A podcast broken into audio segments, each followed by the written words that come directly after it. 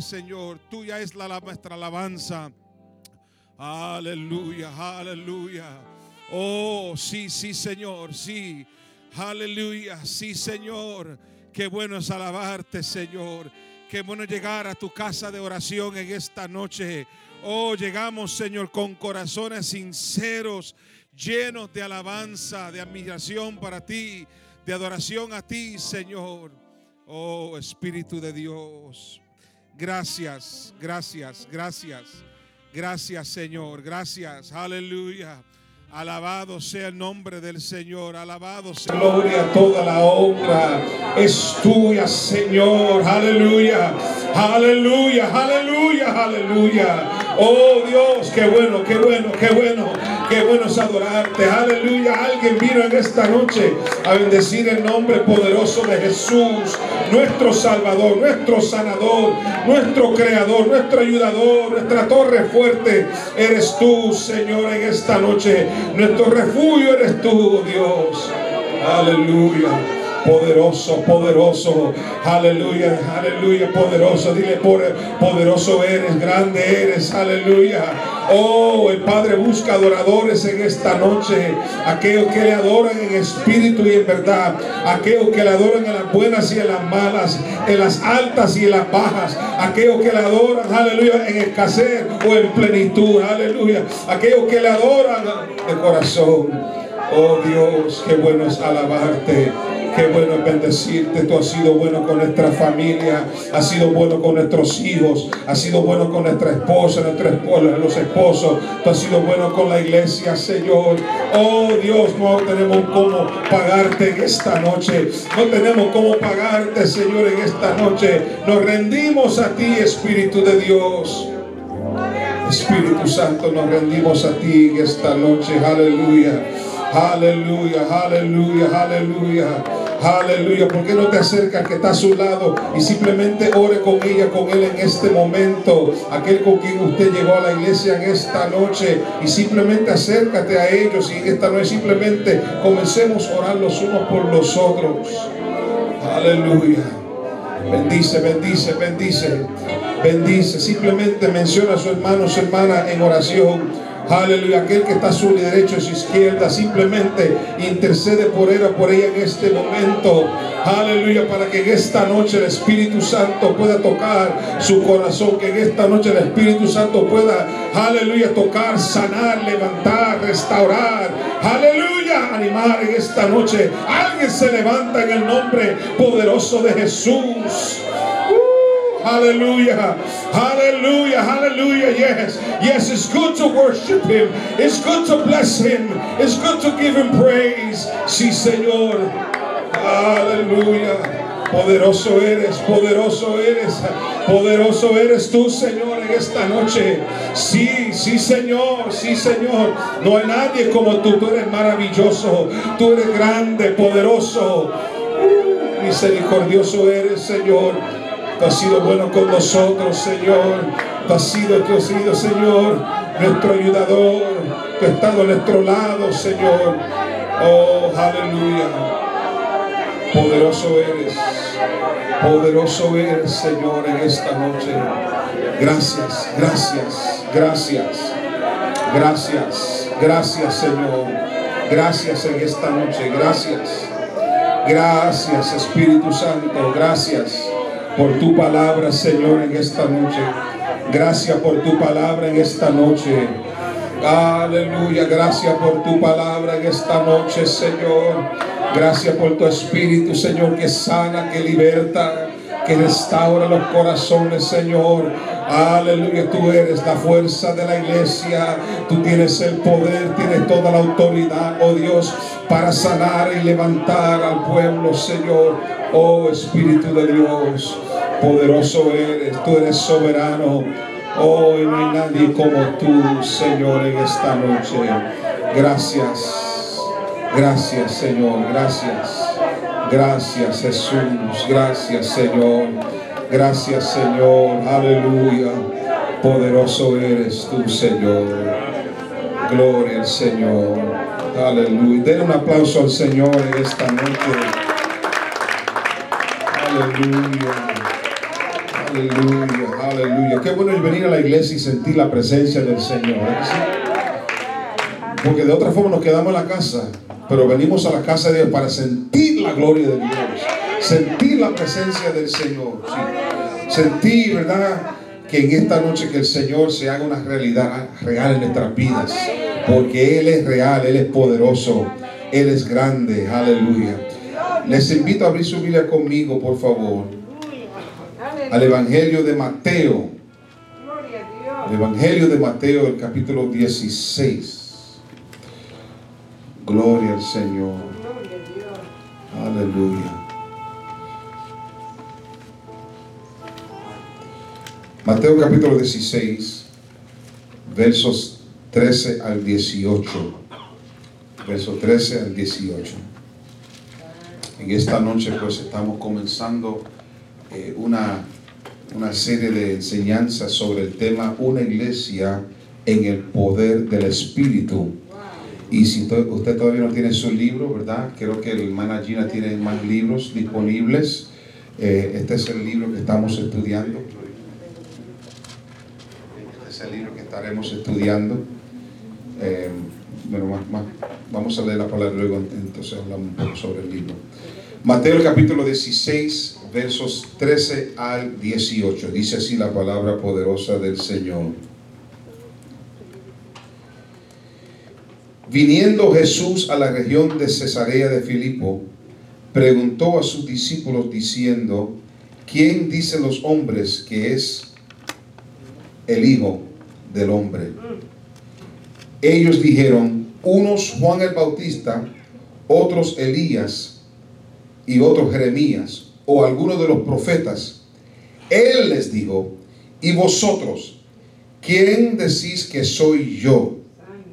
Y respondiendo Simón Pedro dijo, tú eres el Cristo, el Hijo del Dios viviente. Entonces le respondió Jesús, bienaventurado eres Simón, hijo de Jonás, porque no te lo reveló carne ni sangre, sino mi Padre que está en los cielos. Y yo también te digo que tú eres Pedro, y sobre esta roca edificaré mi iglesia y las puertas del Hades no prevalecerán en contra de ella. Alabado sea el nombre poderoso de Señor. Pueden tomar asientos, hermano. Gloria a Dios. Gloria al Señor. Queremos en esta, en esta noche eh, comenzar ¿verdad? esta serie de, de enseñanzas sobre el tema una iglesia eh, en el poder del Espíritu. Voy a pedir que Enrique me ayude con traerme la, pantalla, la, pizarra, por favor. Eh, es un libro que fue escrito por, eh, por el asistente superintendente anterior, que es el reverendo Alton Garrison. Alton Garrison escribió este libro y es obviamente un libro escrito obviamente para las iglesias de las asambleas de Dios mayormente, aunque obviamente todo lo demás también eh, está abierto para cualquier persona que, desea comprar el libro y estudiarlo. Y quería, estaba orando al Señor sobre eh, algún tema que podamos tocar los martes, con los martes con, con ustedes. Y pues puso el Señor en mi corazón, ¿verdad? Este libro eh, que yo creo que va a ser de gran bendición para nuestra iglesia para nuestra iglesia.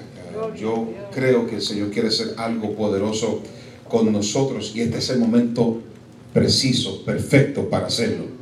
Estamos en, ¿verdad? quizás en una transición, estamos en un momento donde estamos eh, quizás eh, por comenzar cosas nuevas.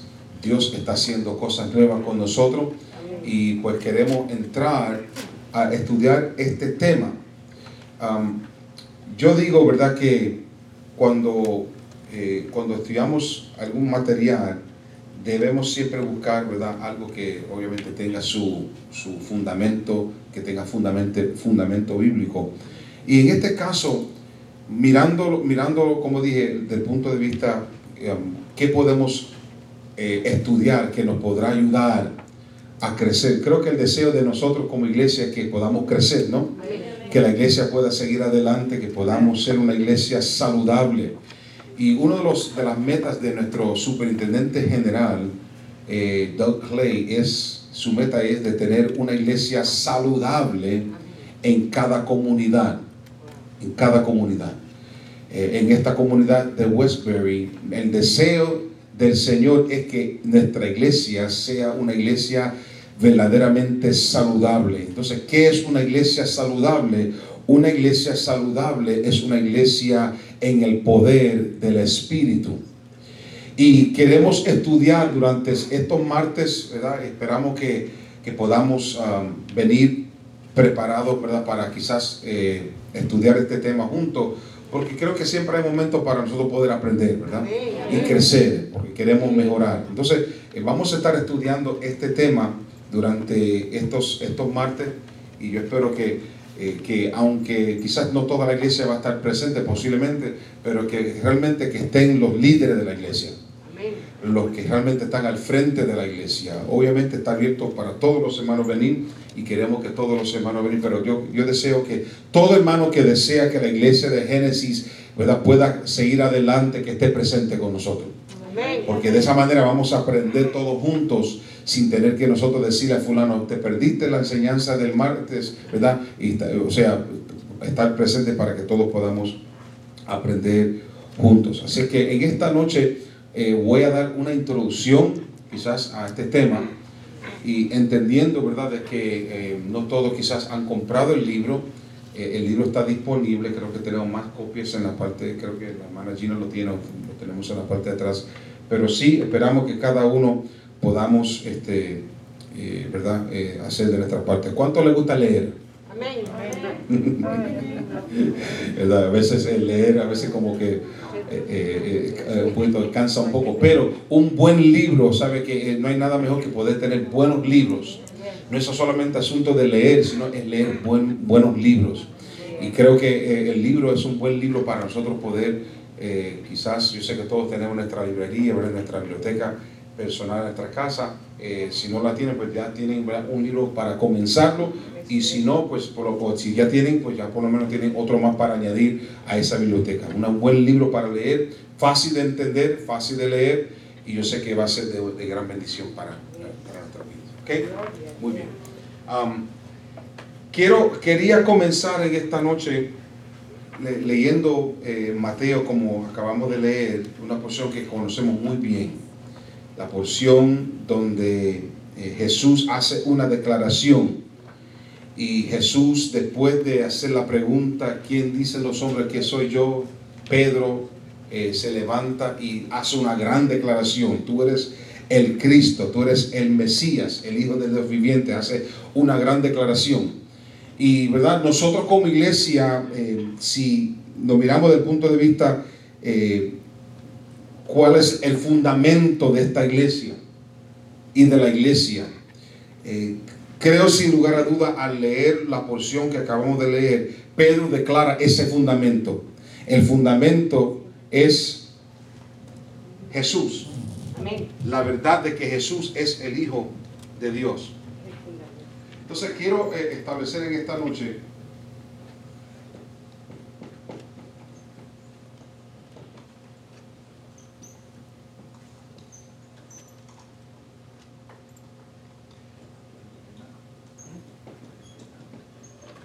vamos a estar en un salón de clase.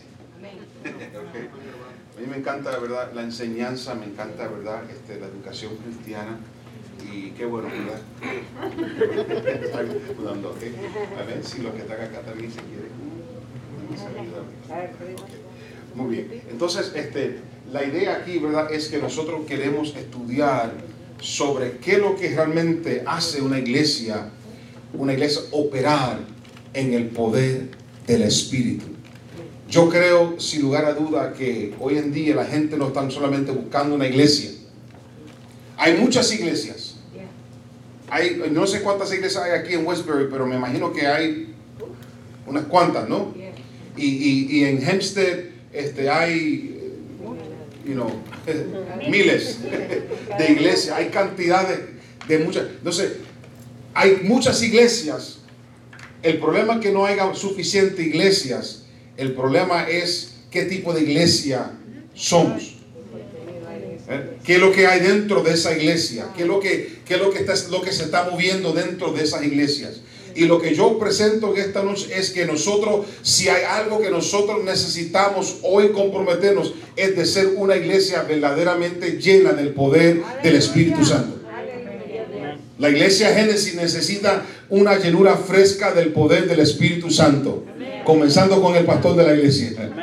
Cada uno de nosotros necesitamos esa llenura porque en los tiempos en que vivimos no tenemos tiempo que perder, sino tenemos que aprovechar cada momento que el Señor nos ha dado. Y cada culto que Dios nos da tenemos que aprovecharlo. Entonces cuando miramos la porción que acabamos de leer, habla aquí Pedro y dice, tú eres el Cristo, el Hijo de Dios vive. Es el fundamento. ¿Ok? Cristo el fundamento. Quiero basarme un poquito en eso porque a veces nosotros nos dejamos llevar por muchas cosas dentro de las iglesias y desafortunadamente eso es lo que cae, lo que hace que las iglesias se caen. Pero cuando la iglesia está fundada sobre la roca, la verdad de Jesús como el rey de reyes y el señor de señores, no hay diablo ni demonio que la podrá eh, destruir. Esta iglesia, mientras que nosotros predicamos a Cristo como Señor y Salvador, Rey de Reyes y Señor de Señores, roca, ¿verdad? En nuestra, nuestro fundamento, esta iglesia seguirá hacia adelante. Tiene que ser Jesús, ¿verdad? El fundamento. Pero el hecho de que Jesús es el fundamento, hay que también mirar cómo se va a edificar. O sea, Jesús dijo en la, en la porción que Él está edificando la iglesia pero eso no quiere decir que nosotros nos vamos a poner, poner nuestra mano en los bolsillos y dejar que Él haga todo.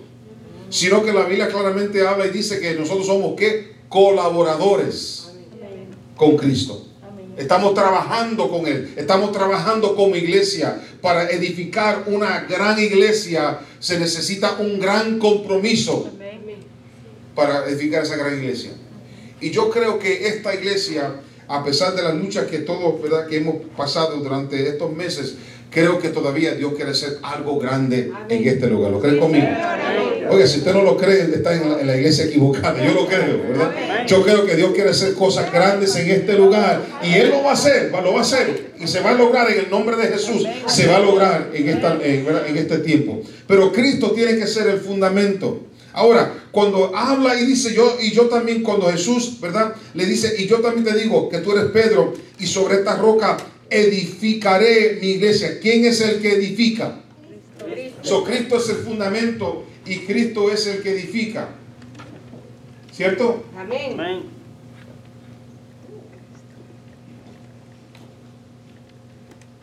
Él es el edificador.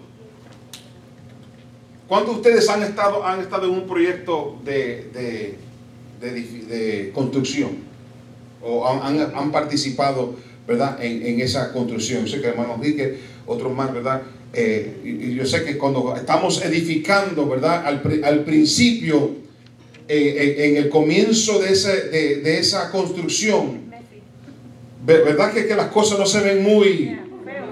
Se ve todo feo, ¿verdad? Y no, no, como que todo se ve como en desorden.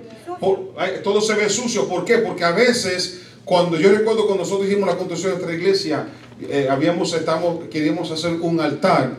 Y, yo recuerdo que, que tuvimos que derribar el altar que estaba allí primero, o sea, destruir, de, ¿cómo es? demolerlo. Demoler. Y ese, ese altar quedó piezas por donde quiera y se vio tan feo ¿verdad? Porque en el proceso de edificar, a veces primeramente hay que demoler las cosas primero.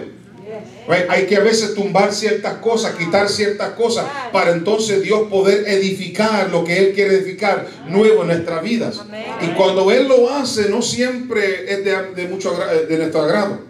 porque las cosas a veces no como que hay mucho polvo y mucha madera por todas las partes, todos lados, y hay clavos por donde quiera, y hay un sinnúmero de cosas, porque es así, cuando se, cuando se tumban, las, cuando las cosas se, ¿verdad? Se, derriban, se derriban, como que queda todo desordenado. Pero como sabemos, estamos confiando en el arquitecto, él sabe cómo construir. Y sabemos que al final de todo lo que Él va a hacer, va a ser algo bonito, va a ser algo lindo, ¿verdad? Eso es nuestra confianza en el Señor, que a pesar de lo que estamos viendo ahora, quizás no se ve muy, muy claro cómo las cosas se van a ir, pero podemos estar seguros que Dios sabe lo que Él va a hacer. ¿Verdad? Él sabe cómo Él se va, va, a mover todas las cosas, cómo va a poner todo en su lugar. A veces nosotros no sabemos, pero Él es el que tiene, los planos en sus manos. Y si nosotros solamente nos, nos, eh, nos dejamos llevar y guiar por Él, y colaboramos con Él, entonces las cosas ¿verdad? van a marchar mucho mejor. El que trabaja, el, obrero, el trabajador, quien sea, eh, no le puede decir al, arquitecto cómo hacer la casa. El arquitecto, el arquitecto le dice, no, pon esta pared aquí, mide esta parte aquí, pon esta parte aquí. ¿Y, y, qué, hace, y qué hace el obrero? para servirte, ¿verdad? Porque ¿qué sucede si no, si no, si, si no se somete el obrero, ¿verdad? A, las órdenes del arquitecto. Tienen que buscar otro, otra persona para hacer el trabajo. Pero yo no quiero que Dios, ¿verdad?, me, quite del, trabajo, sino que vamos a hacer el trabajo como el Señor quiere hacerlo, ¿verdad? En nuestra, vamos a cooperar con Él. Estamos cooperando, yo siento que estamos cooperando. Y yo sé que todavía no, hemos entrado, pero créeme que Dios está haciendo la obra. Poco a poco, lo está haciendo con nosotros. Y está comenzando dentro de nuestros corazones para mostrarnos que Él es el rey de la iglesia, Él es el Señor de la iglesia y Él se va a glorificar de una manera especial. ¿Están conmigo, verdad? Entonces, la, palabra eclesía, o la palabra donde dice iglesia, esa palabra eclesia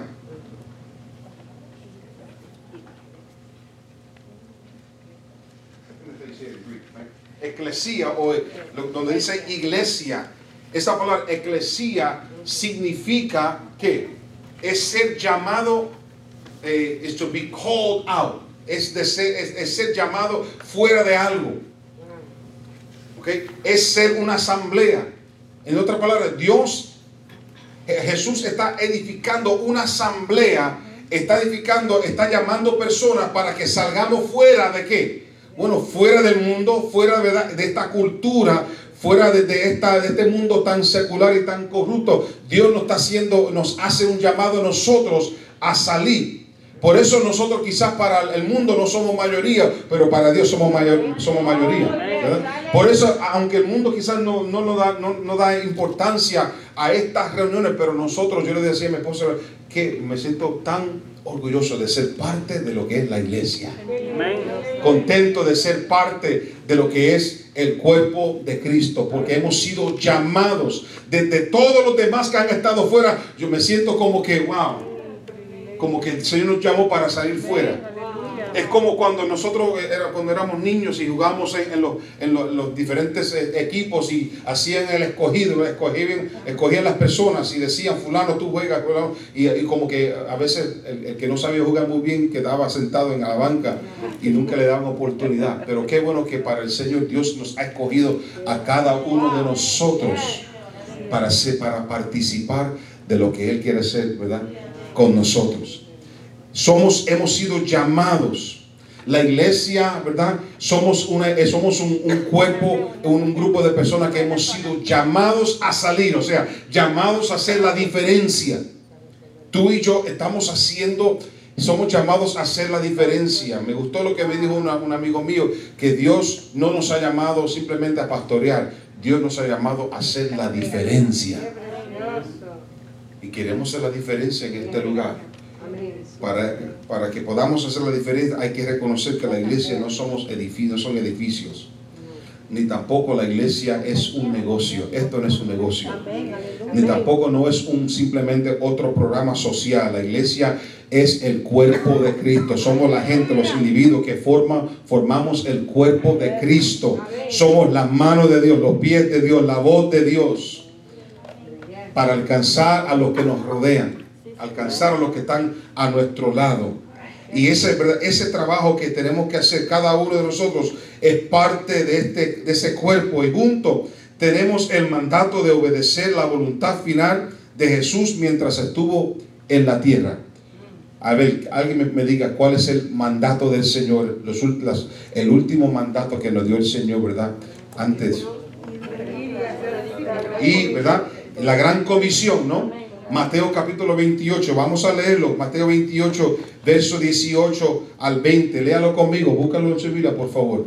Mateo 28, verso 18 al 20. Y Jesús se acercó y les habló diciendo que toda potestad me es dada, ¿dónde? En el cielo y no en la tierra. No, y en la tierra también. Por tanto, ir y hacer discípulos a qué? A todas las naciones, bautizándonos en el nombre del Padre, del Hijo y del Espíritu Santo, enseñándoles que, que guarden todas las cosas que os he mandado. Y he aquí, yo estoy con vosotros todos los días hasta el fin del mundo. Qué lindo está eso, ¿verdad? Esa gran comisión, ese mandato del Señor de hacer y cumplir con el, con, el llamado de con la voluntad de Dios de alcanzar al mundo. Ahora bien, cuando, cuando pensamos en esa verdad, en esa, ah, en esa porción, toda potestad nos, me, me, es dada en el cielo y en la tierra. Quiero decirle que esa potestad que le fue dada al Señor, esa misma potestad y esa misma gloria se le fue a nosotros también entregados. Tú y yo tenemos un trabajo que hacer. Tú y yo tenemos un trabajo que hacer aquí en Westbury. Por eso Dios en su misericordia, ¿verdad? En su, en su sabiduría escogió a este lugar, a esta comunidad para establecer esta iglesia Génesis. Para hacer su obra en, en este lugar. Ahora, cuando, pienso, cuando yo pienso, ¿verdad? En, en, en este asunto de la autoridad y del dominio, ¿verdad? Eh, a, veces eh, cuando pensamos en, en, el trabajo que tú y yo tenemos que hacer, la asignación divina que tenemos aquí en el mundo, nosotros como creyentes somos el punto de reunión del cielo y la tierra. Aleluya. Sí, Señor. Wow. Say that again. Nosotros como creyentes somos el punto de reunión del cielo y la tierra. Tú y yo estamos aquí con un propósito. Hemos sido separados para este momento, para que a través de nuestra vida podamos alcanzar y hacer la voluntad de Dios y establecer el reino de Dios en este lugar. Ahora bien, aquí está, aquí está, aquí está lo interesante. Porque cuando yo pienso en que el Señor ¿verdad? Nos, ha, pues, nos ha dado a nosotros eh, y queremos que seamos nosotros el punto de reunión del cielo y la tierra, hay, una, hay una, un refrán que yo, ¿verdad? Este, una persona que muy conocido, un pastor metodista del 1800 y pico, John Wesley, que dijo lo siguiente, sin Dios el hombre no podrá, pero sin el hombre Dios no hará. Sin Dios el hombre no podrá. Nosotros sin Dios jamás podemos. Necesitamos la fuerza del Señor, ¿verdad que sí? Necesitamos el poder de Dios en nuestra vida. Sin Dios, Jesús dijo, Jesús dijo, nada podéis hacer, apartados de mí, nada podéis hacer. Eso fue lo que dijo el Señor. Ahora bien, Él dijo que, ¿verdad? Sin Él, pero también la otra parte también es importante. Sin el hombre tampoco Dios no hace nada aquí. Dios necesita a alguien, Dios necesita un lugar donde Él pueda manifestar su palabra, su presencia y su poder y su pueblo, para que a través de ese pueblo Él pueda manifestar su gloria y establecer su reino en los corazones de cada persona.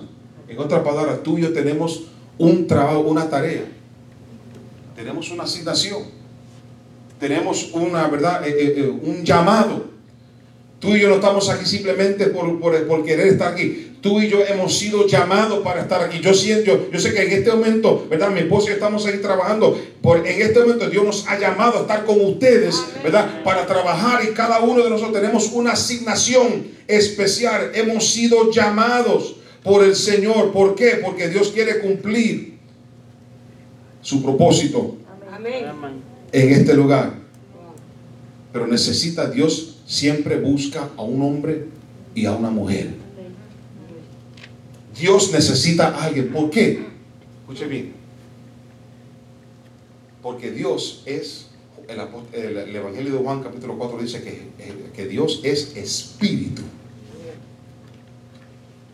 Dios es espíritu. Y entonces para él poder manifestar algo aquí en la tierra, en lo, en lo físico, necesita a un ser humano para hacerlo. Porque si no fuera así, entonces ¿para qué entonces vino Jesús? Hizo, ¿verdad? Jesús vino en la que se hizo, es, el verbo se hizo carne, se hizo, se, se hizo hombre para que entonces fuera, pudiera habitar con nosotros y morir por nuestros pecados siendo hombre. O sea que Dios es espíritu, pero para Dios establecer lo que Él quiere hacer aquí en la tierra necesita a un hombre o a una mujer para hacerlo. Wow. No sé si me están, si me están siguiendo. Dios necesita un hombre o una mujer para manifestar. ¿Eh? La pregunta que, que escuchamos, que leemos en el libro de Isaías, ¿y quién irá por nosotros? ¿Quién irá? ¿Por qué Dios, por qué Dios hace esa pregunta? ¿Y quién irá? Pues si no, ¿por qué no el mismo venir? Y eso mismo es lo que hizo a través de Jesús. Vino a este mundo. Pero fíjese bien, dice la Biblia que el hombre, ¿verdad? El hombre, Dios es espíritu, él, manifiesta el mundo físico a través del ser humano. Dios le dio autoridad al hombre. ¿Para qué? Para gobernar y dominar sobre la tierra. Tú y yo hemos, Dios, Dios nos dio esa autoridad a través de la creación, dice la Biblia el libro de Génesis, que le dio a Adán y Eva, le dio, le dio autoridad para gobernar y dominar sobre la faz de la tierra. Interesante, porque de, esa misma forma que Él lo introduce en el libro de, de Génesis, de igual manera en el día de hoy todavía Dios quiere establecer su dominio y su gobierno, ¿verdad?, con nosotros aquí. Y lo hace a través de hombres y, mujeres. Entonces, ¿qué hace Dios? Dios crea al hombre y la mujer. Sopla el, aliento de vida, le da ese aliento y ese hombre, esa mujer se hace, ¿verdad? Un ser humano. Y en ese momento que ese hombre y la mujer se hace un ser humano, en ese momento Dios le da autoridad y dominio a ese hombre y a esa mujer por medio de su espíritu. Dios le da ese, ¿verdad? Esa eh, esa autoridad para establecer su dominio. O sea que para Dios hacer algo necesita siempre alguien para hacerlo. Y ese alguien somos nosotros. Y lo hace legalmente porque nos, nos creó a nosotros, puso en nosotros su aliento, sopló en, en nosotros y nos dio vida para que ahora a través de, ese aliento podamos ahora ejercer ese dominio y esa autoridad aquí en la tierra. Ahora, ¿por qué usted, por usted cree que los demonios y espíritus contrarios buscan, ¿verdad? Este, poseer personas? Porque en, eh, eh, espiritualmente no tienen, necesitan a alguien, un cuerpo para poseer. Entonces, por eso es que cuando usted y yo, siendo, ¿verdad? Siendo llenos y, revestidos del poder del Espíritu Santo en nuestras vidas, o sea, nosotros humanamente, nosotros somos creación, fuimos creados en la imagen y semejanza de Dios. Esto es bien interesante entenderlo. Somos, fuimos creados en la imagen y semejanza de Dios. Quiere decir que yo, nosotros realmente somos eh, creados en la imagen y semejanza. El Espíritu de Dios mora en nosotros. Cuando otro espíritu quiere tomar dominio de lo que le pertenece a Dios, está violando la ley de Dios. Y no tiene autoridad para operar en esta tierra. No tiene autoridad. Por eso cuando usted y yo nos paramos y nos enfrentamos a, a cualquier espíritu que anda por ahí, una persona poseída, podemos decirle en el nombre de Jesús, porque esa persona ha violado, ese espíritu ha violado la ley de Dios. Y ahora tú y yo tenemos realmente esa autoridad para echar fuera todo espíritu. Necesitan conmigo. Ese, esa, ese espíritu no tiene, ese espíritu no tiene autoridad sobre esta, sobre, sobre la iglesia de Jesucristo. Porque la iglesia de Jesucristo es una iglesia donde reina el poder del Espíritu Santo, ¿verdad? Está sobre nuestras vidas. Dios nos ha dado esa autoridad para nosotros poder en el nombre del en el, en el nombre de Jesús poder ejercer el gobierno, ¿verdad? Y la autoridad de Cristo sobre cualquier situación que se pueda levantar. Jesús edificará su iglesia y nadie dice la Biblia, nadie ni nada prevalecerá en contra de ella. Interesante que Jesús dijo, ni aún la puerta del Hades, la puerta del infierno. ¿Usted sabe lo que significa eso? Que aún la muerte no podrá prevalecer. O sea, lo más difícil, lo más terrible que nos pueda suceder a nosotros es que morir. Eso es lo más terrible que pueda suceder y aún sobre la muerte no podrá prevalecer en contra de aquellos que son, han sido lavados con la sangre de Cristo. Tú y yo, ¿verdad? Tenemos esa autoridad. Jesús dijo, yo voy a edificar mi iglesia, ni las puertas, ni, o sea, ni la muerte podrá prevalecer. Yo voy a levantar, en otras palabras, dice, yo me voy a levantar de los muertos. Yo te voy a, voy a, voy a mostrarle a ustedes que yo tengo toda autoridad sobre todo en el cielo y en la tierra. Yo tengo la autoridad. Le estoy dando simplemente esa introducción para que vean que tú y yo no somos cualquier cosa. Tú y yo no somos cualquier cosa, mi hermano. Tenemos la autoridad de Dios. Tenemos el dominio, tenemos la presencia del Espíritu Santo en nuestra vida. Cristo es el fundamento. Él es el, el, que edifica la iglesia. Él es el que nos ha llamado a cada uno de nosotros. En otras palabras, no estamos aquí simplemente porque queremos estar. Hemos sido llamados por el Señor.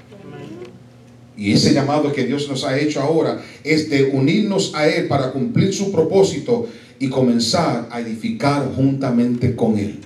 Entonces lo que vamos a estar estudiando durante estos meses es lo que llamamos el modelo de Hechos 2.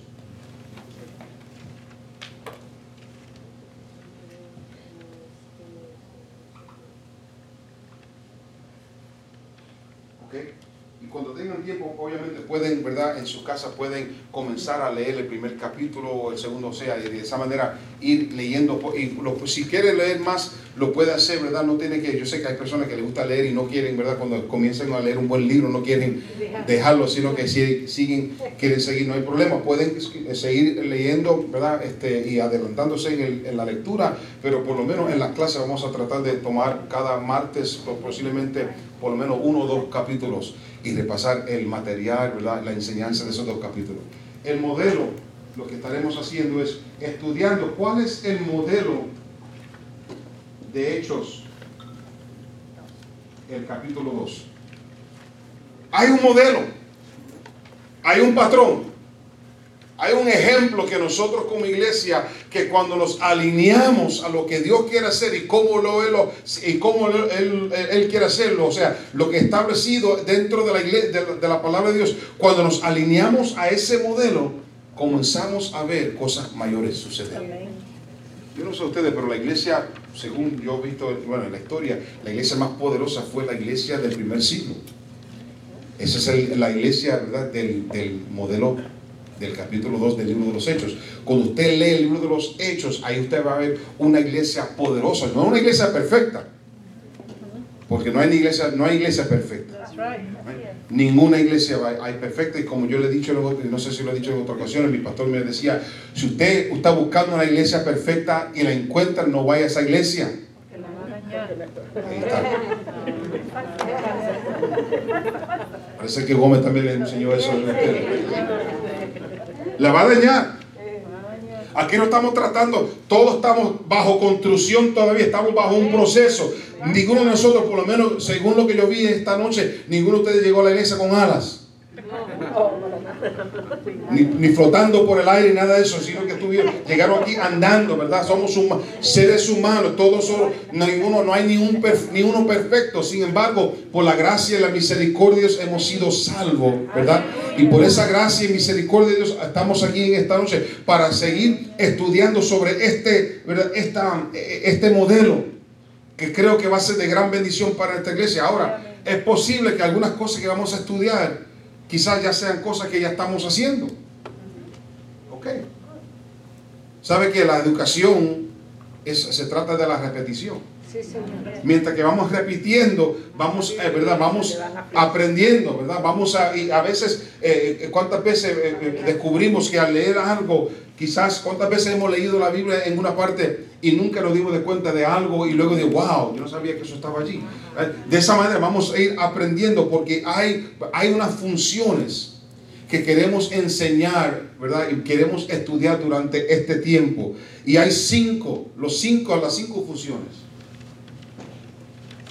Las cinco funciones.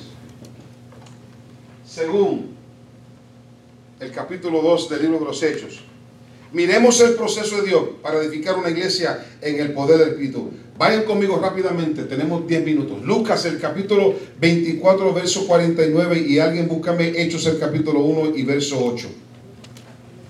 Lucas. Lucas 24, 49. ¿Qué dice?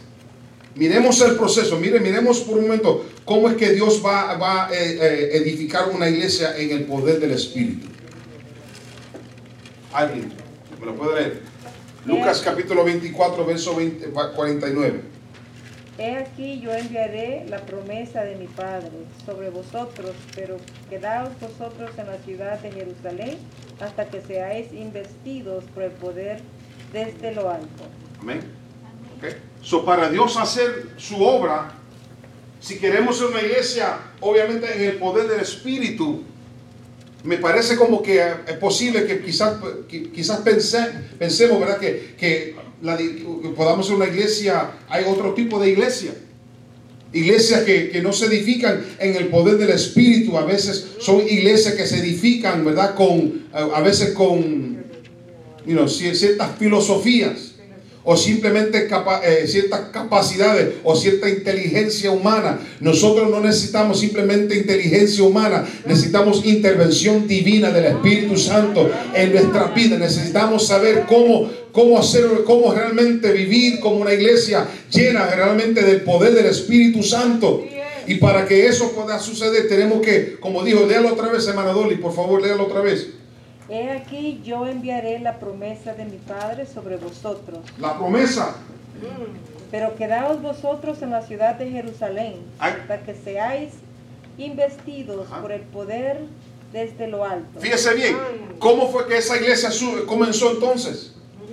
¿Será que ya tenía, verdad? Ya estaban este, eh, bien organizadas con, eh, you vamos, hay que, a veces buscamos tantas otras cosas para establecer una buena iglesia. ¿Sabe? El primer punto para establecer una buena iglesia es que hayan hermanos y hermanas que realmente estén llenas del poder del Espíritu Santo que realmente estemos realmente deseosos, anhelando verdaderamente el poder de Dios en nuestra vida. Este culto, mira, aunque quizás no tengamos música, no tengamos luces, no tenemos humo, pero una iglesia donde está el poder del Espíritu Santo, en esa iglesia yo quiero estar.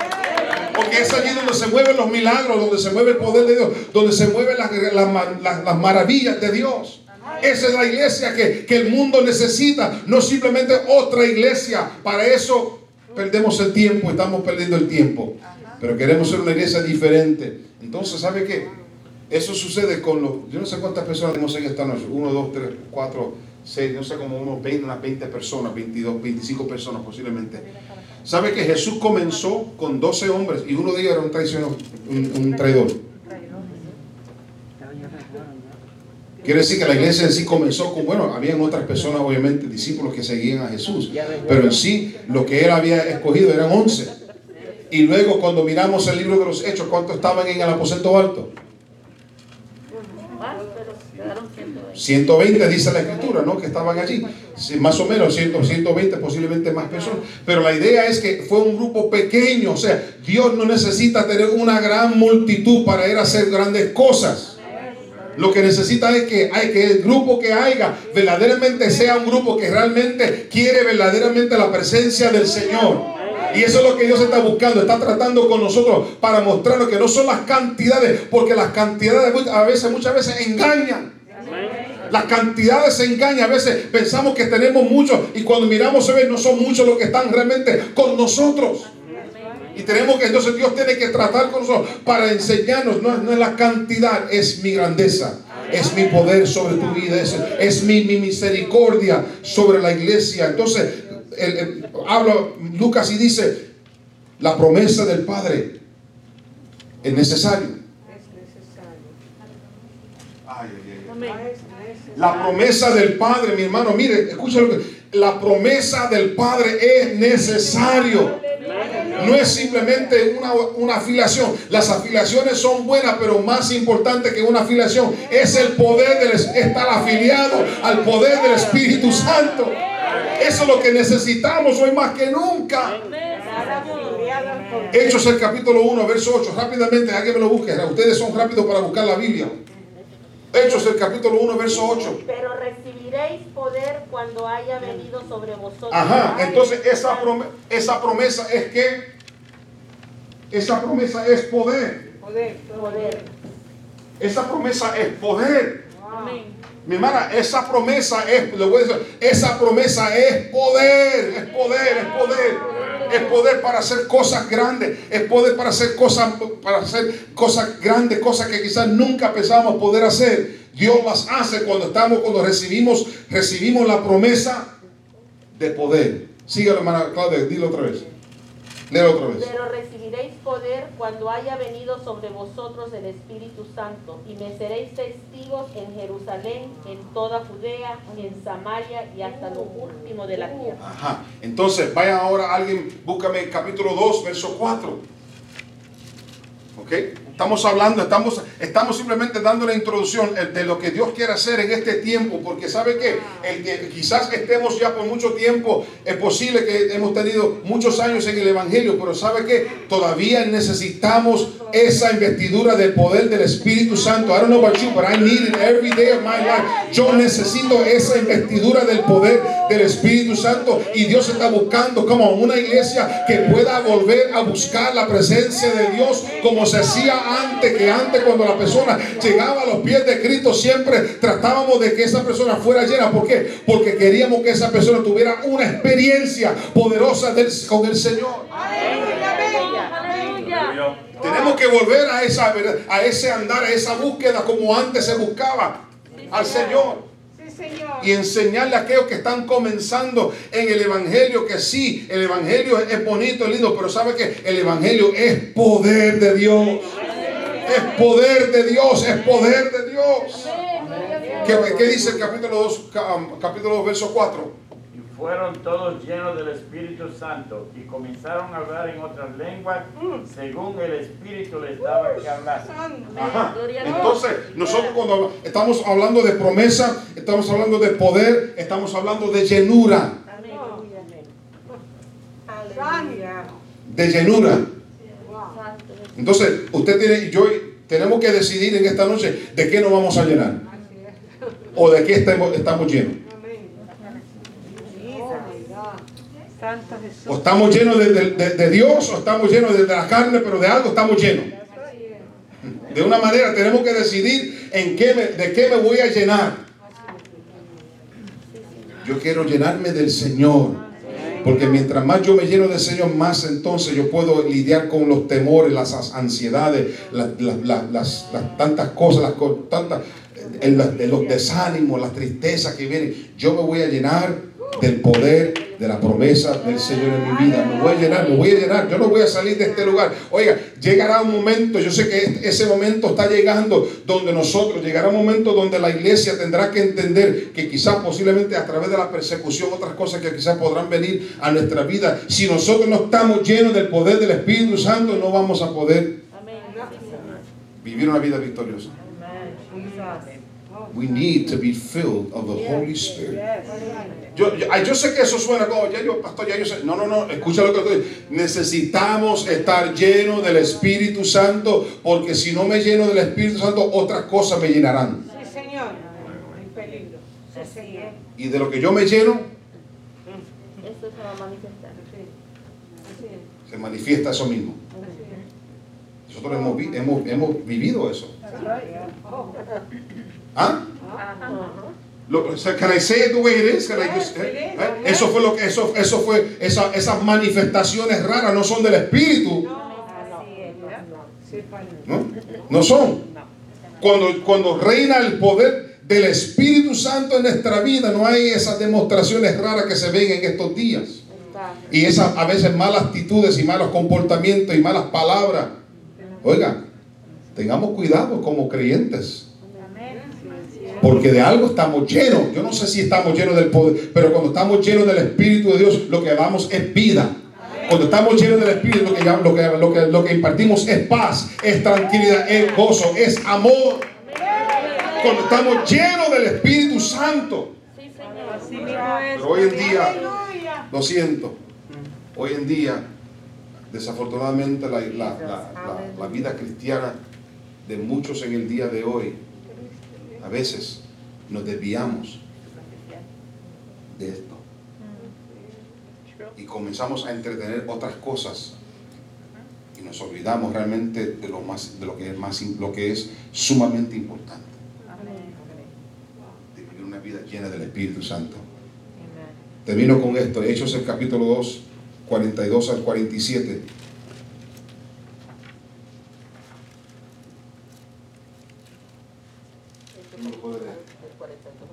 lo que sucede. Escuche bien, mira lo que sucede cuando una iglesia, cuando, un, cuando, la, cuando, la- cuando el grupo de creyentes están realmente llenos del poder del Espíritu Santo. ¿Hechos qué, pastor? Capítulo 2, 42. 42 al 47. ¿Ok? Mira lo, mira lo que, lo, que, lo, que, lo que quiero que veamos es si nosotros realmente queremos, si, si nos comprometemos en esta noche como iglesia de ser una iglesia verdaderamente llena del poder, no del poder nuestro, no del poder de nuestra posición o de nuestro título, no, del poder del Espíritu Santo. ¿verdad?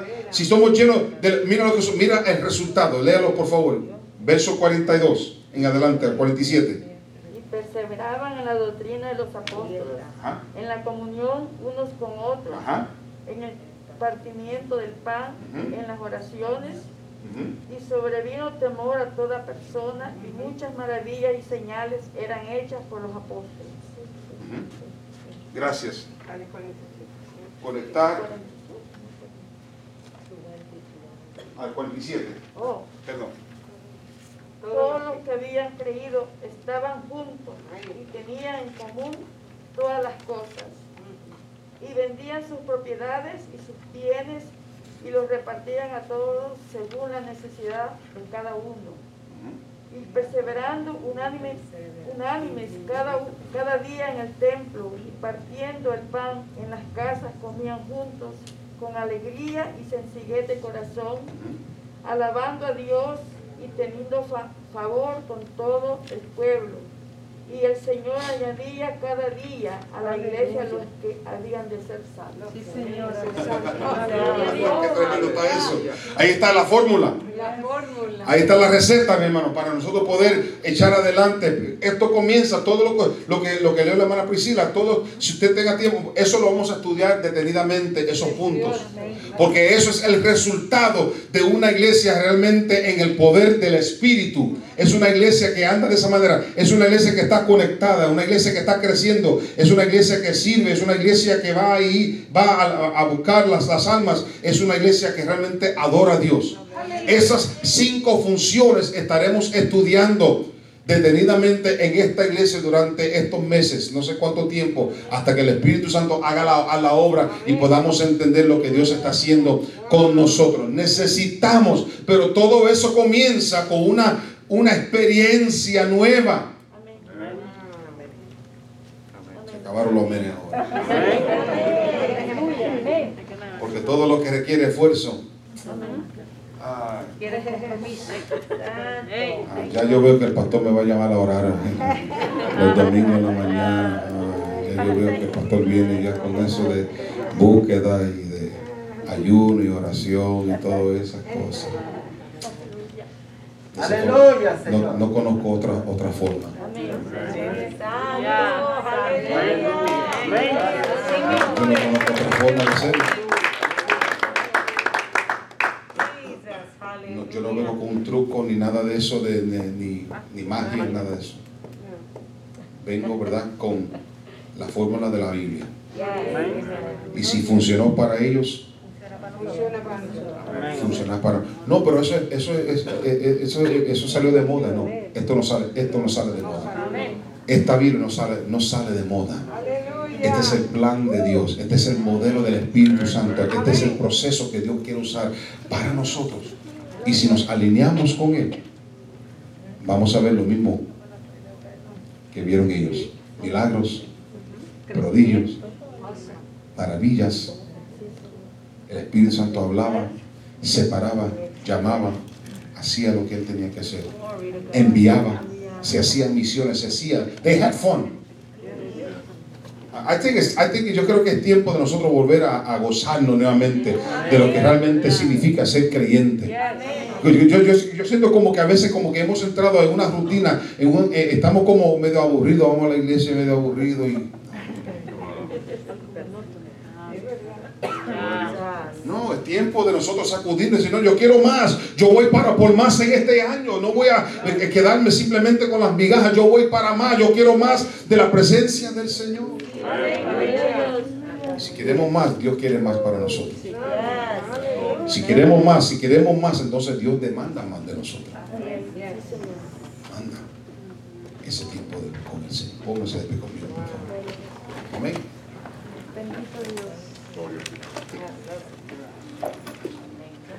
Jesús le reveló ese plan a través del poder de su espíritu y Jesús cumplió el plan mediante el poder de su espíritu.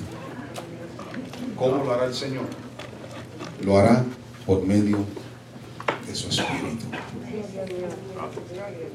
Quizás toda la iglesia no está aquí en esta noche, pero hay suficientes. Aquí hay suficientes personas ahora mismo para, para crear un avivamiento poderosísimo en este lugar. Aleluya. Oh, sí, yo lo creo. Aquí hay suficiente. Yo sé que no todos los hermanos están aquí, quizás muchos todavía nos faltan, quizás todavía algunos you know, eh, todavía no han, no han vuelto ¿verdad? a la casa del Señor por X razón. Importa. La idea es que nosotros estamos. Y si le decimos, Señor, comienza conmigo. Comienza conmigo, Señor. Yo no puedo esperar que Dios aviva a otros, sino que sin, sin que Dios comience a avivarme a mí primero. Dios tiene que avivarme a mí primero. Es aquí donde Dios quiere comenzar con nosotros. Queremos redescubrir nuevamente, conocer cuál es ese modelo de Dios para nuestras vidas. Pero necesitamos que el Espíritu Santo haga la obra con nosotros. El poder del Espíritu Santo es necesario para que seamos más que lo que somos que la unción nos ayudará a decir más de lo que sabemos, la unción nos ayudará a hacer más de lo que podemos. Si queremos ser una iglesia sana, saludable, necesitamos aceptar la fuente de poder, el Espíritu de Dios. Él está aquí con nosotros en esta noche. Abre su corazón en este momento. Vamos a terminar el camino. Dile, Señor, comienza conmigo. Tócame, Señor, toca mi corazón, Espíritu Santo. Vuelve, Dios mío, ese, ese ardor en mi corazón, ese deseo de buscar, esa ansia de, buscar tu presencia, Señor, de llenarme. Oh Dios, ayúdame en este momento, Señor. A la obra, Señor, en mi vida, a la obra en mi corazón. Vuelve, Dios mío, el gozo de mi salvación. Vuelve, Señor, en esta noche. Aleluya. Oh Dios, necesitamos esa llenura en esta noche. Necesitamos esa llen- esa llenura de tu espíritu. Oh Dios, muévete con poder ahora mismo. Muévete con poder, Espíritu Santo. Muévete con poder. Aleluya. Aleluya. ¿Por qué no oramos en este momento por eh, aquellos hermanos en- enfermos que no pudieron estar con nosotros? Padre, pon tu mano de poder sobre cada uno de mis hermanos. Espíritu Santo, en este momento oramos. Oramos, Señor, para que en esta noche, Señor, puedas tocar los corazones de aquellos, Señor, que están enfermos en esta noche. Oh Dios, aquellos que no pudieron llegar, oh Dios, oramos, oh Dios, por Julio César, Señor, que está en el hospital, ha sido hospitalizado. Y algunos hermanos que no pudieron estar están, Señor, enfermos en sus casas. Pero ahora mismo, Padre, en el nombre poderoso de Jesús, por el poder de tu Espíritu, Señor. Dios, ahora por el poder de tu Espíritu, Señor, toca, toca aquellos cuerpos, Señor, que están enfermos en este momento. Oh Dios, aquellos que quizás en esta noche no pudieron llegar, están en sus casas retenidos, Dios mío, pero tú puedes hacer la obra. Señor, darle salud, paz sobre sus corazones. Oh Dios, gracias te damos. por cada uno de mis hermanos en esta noche, por todo lo que tú vas a hacer, oh Dios, en nuestros medios. Por este tiempo que nos has regalado, Señor, de estar en este lugar sagrado. Oh Espíritu de Dios, muévete con poder. Muévete con poder, muévete con poder, Señor, en esta noche. Muévete con poder en nuestras vidas. Que este sea el comienzo, Señor, oh Dios, de un despertar espiritual, de un despertar, oh Dios, de un despertar, Espíritu de Dios. Muévete con poder, Señor, en esta noche. Muévete, Dios. Glorifícate, Señor, en esta noche. En el nombre poderoso de Jesús. Gracias, Señor. Aleluya. Bajo esa misma unción vamos a ofrendar al Señor en esta noche. Vamos a ofrendar en esta noche. Vamos a ofrendar. Vamos a darle al Señor de lo mejor. Aleluya. Todavía no hemos entrado, pero estamos pronto para entrar en un proyecto en esta iglesia que va, a ser de gran bendición. Y necesitamos, ¿verdad? En este, en este tiempo que el Señor toque nuestros corazones, que nos ayude el Señor a a cumplir con nuestro deber, con su obra. Tú y yo somos lo que Dios nos ha puesto en este lugar para que esta iglesia pueda seguir adelante. Padre, gracias por cada ofrendador. Gracias, Señor, por cada hermano y hermana en esta noche que ha llegado para dar a tu obra, Dios. Bendice su esfuerzo. Bendice, Señor, en esta noche, oh Dios, el esfuerzo de cada uno de ellos. Multiplica, Señor, ahora mismo. Bendice a tu pueblo mientras quedamos con gozo y con alegría. En el nombre poderoso de Jesús te lo pedimos. Amén amén. Gloria al Señor. Aleluya. Gloria al nombre del Señor. Qué bueno. Alabado sea el Señor. Le invitamos este jueves, eh, el culto eh, a cargo de las damas, este jueves. Eh, vengamos preparados para gozarnos en la presencia del Señor. Ya saben que este domingo eh, tendremos nuestro culto muy especial en honor a nuestro pastor Fernando Gómez. Este domingo la familia estará presente. tendremos un culto primeramente para los hermanos, como siempre a las once y media, y luego entonces a las tres de la tarde tendremos los pastores que estarán con nosotros, el cuerpo ejecutivo, nuestros presbíteros y otros líderes que estarán con nosotros a las 3 de la tarde. Así que, pero vamos a gozarnos. Vamos a gozarnos, ¿verdad? Hemos llorado bastante, ¿verdad?